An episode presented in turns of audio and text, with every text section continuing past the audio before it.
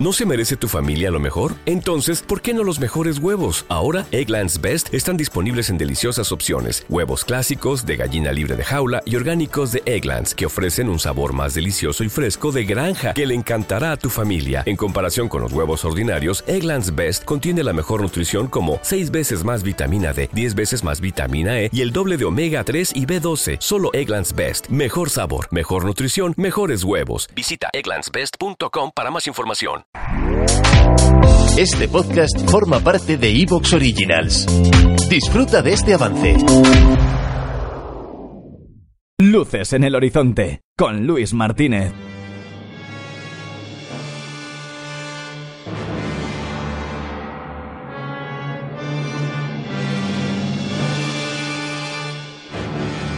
Bienvenidos a Luces en el Horizonte, bienvenidos a estos capítulos de películas míticas, películas de culto, películas a rescatar, películas de videoclub, eh, donde, bueno, la ciencia ficción, sobre todo la de los años 50, ¿verdad? Eh, aparece muchas veces y es que le tenemos un gran cariño.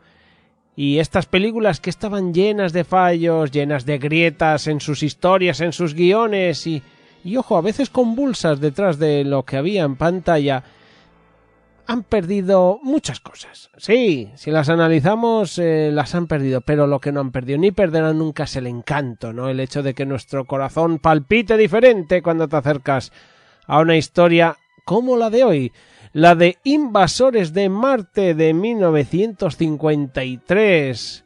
Una historia mitiquísima que, bueno, que tiene sus cosas y que os voy a contar aquí, en Luces en el Horizonte. ¿Te vienes? Pues vamos allá.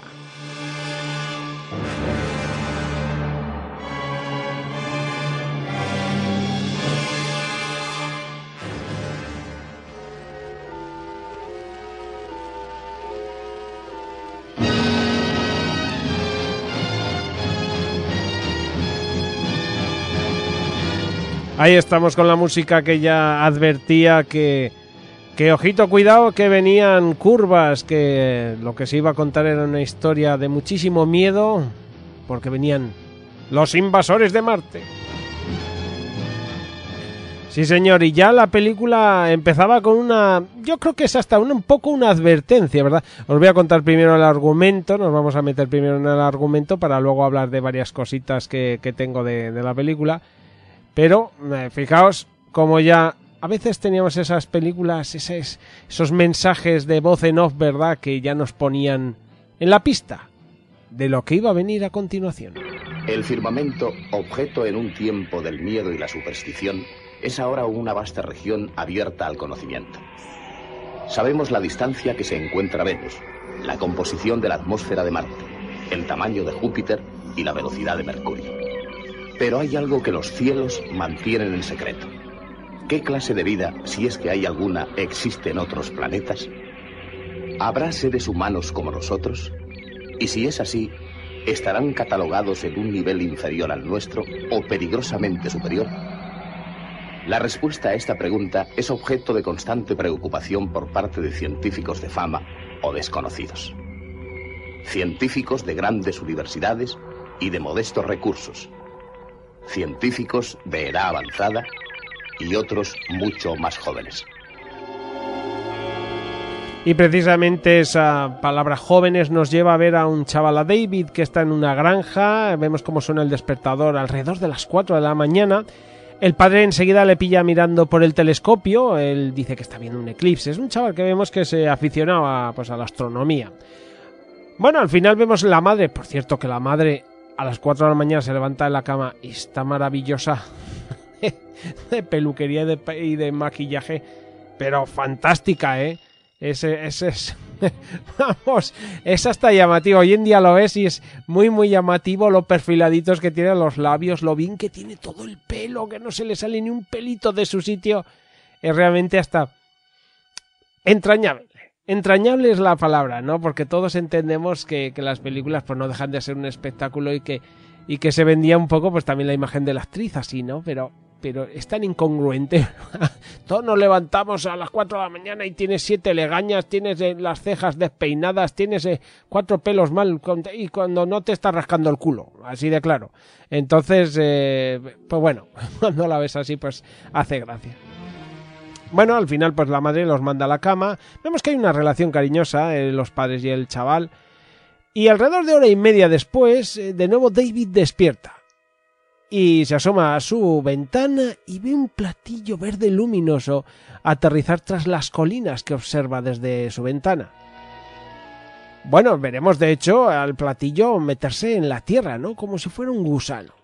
David va corriendo a despertar a su padre, eh, pero claro, cuando llega el padre que le hace caso, ya no se ve. Ya no se ve el platillo. El padre dice que si hay algo, pues ya lo solucionarán por la mañana. Y David a dormir de nuevo. Aún así, el padre dice, voy a ir a ver por si acaso, no vaya a ser que David haya visto algo y, bueno, eh, al final no sea un sueño, ¿no? Y veremos que se va caminando hacia las colinas, hacia esa parte y un agujero que se va produciendo en la tierra y ya no sabemos más. Nos lo intuimos. Lo que haya en ese agujero se ha tragado al padre. Por la mañana la mujer eh, lo llama y va en su busca por el mismo camino. Algo la asusta y, bueno, pues asustada, llamará a la policía. Señora McLean, ¿dónde está su hijo ahora? Él no sabe nada, está durmiendo. Su esposo salió en bata y zapatillas, siguió ese camino y desapareció. Sí que es algo extraño, pero en lugar de hacerme preguntas... ¿por Señora, su esposo jamás desapareció antes. Pues claro que no desapareció. No quiero ofenderla, pero usted sabe cómo son los científicos. Mi esposo es ingeniero, diseñador, no un olvidadizo profesor. ¿Por qué no hacen algo y dejan de hablar? Eh, tranquilícese, hay que conocer los hechos e informar a la jefatura. Andando.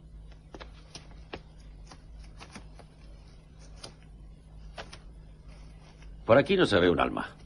Oh, platillos desaparecidos. Qué locura. ¿Qué te parece si volvemos? ¿No está aquí? Eso está mejor. Necesito un café. Josh McLean. Entonces ha estado aquí. Mira por ese lado, yo iré por el otro. De acuerdo. Adiós, café.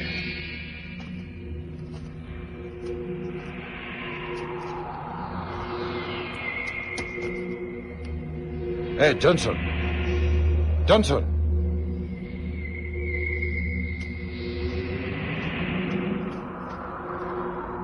Johnson, ¿dónde estás?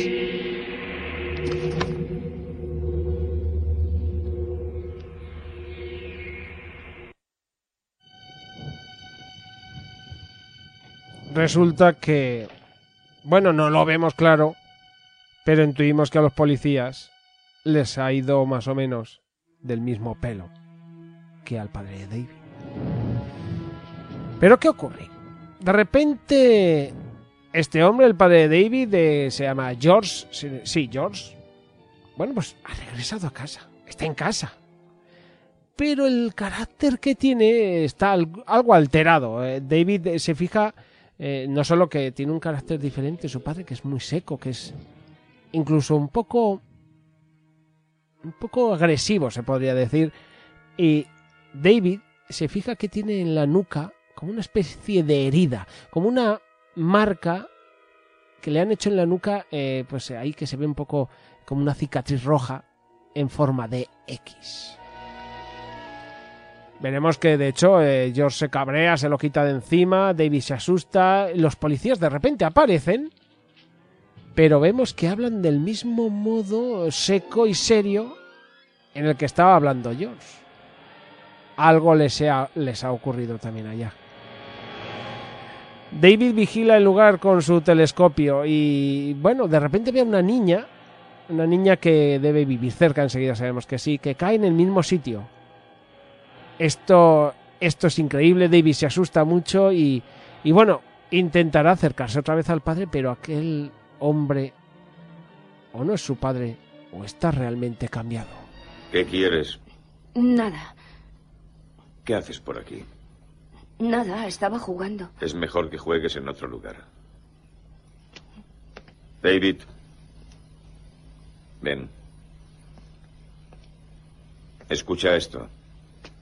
No vayas hablando por ahí de lo que imaginas que está pasando aquí. ¿Entiendes?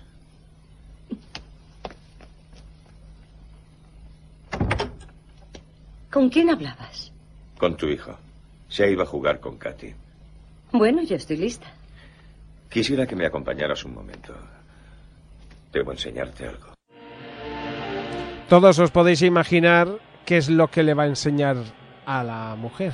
Sí, la lleva a la zona de las colinas donde sabemos que está el platillo volante y donde sabemos que un agujero en la tierra se traga a todo aquel que se acerca.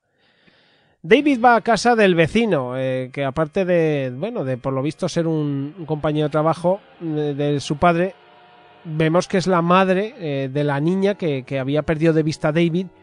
Y de repente la niña está allí y vemos que la niña está realmente extraña también, muy seca, muy, muy extraña. O sea, enseguida ves, está, no se comporta como un ser humano normal, ¿no? Y, de repente pues vemos que se lía en la casa, algo arde en el sótano y David se va allí, de allí asustado, ¿no? La niña quizá, quizá ha perdido el norte o está de algún tipo controlado. Bueno, David intenta hablar con, eh, un astrónomo que él conoce, pero, eh, pero no está. Eh, pedir ayuda a gente del pueblo, como al gasolinero, que al principio duda. Va corriendo al final hasta la policía y, llega allí, ¿no? Vemos que habla con el policía que está allí en, como en recepción. Luego lo pasará de forma casual con el jefe, y esto que el de recepción le dice, hombre, con el comisario no puede hablar cualquiera, chaval, ¿qué te pasa? A ver. Bueno, pues al final aparece allí el comisario jefe y quiere hablar con David. Este está al mando, este policía, pero vemos que se comporta igual y que David comprueba que tiene la misma marca en la nuca. David entonces quiere irse a toda leche de allí, pero resulta que como se pone nervioso, empieza a gritar, a patalear y demás, le retienen y llamarán a una doctora. Al llegar la doctora, eh, pues de... ¿Te está gustando lo que escuchas? Este podcast forma parte de Evox Originals y puedes escucharlo completo y gratis desde la aplicación de Evox. Instálala desde tu store y suscríbete a él para no perderte ningún episodio.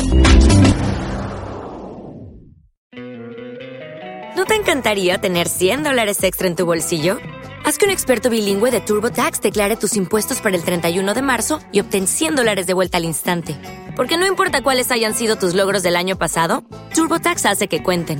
Obtén 100 dólares de vuelta y tus impuestos con 100% de precisión. Solo con Intuit TurboTax.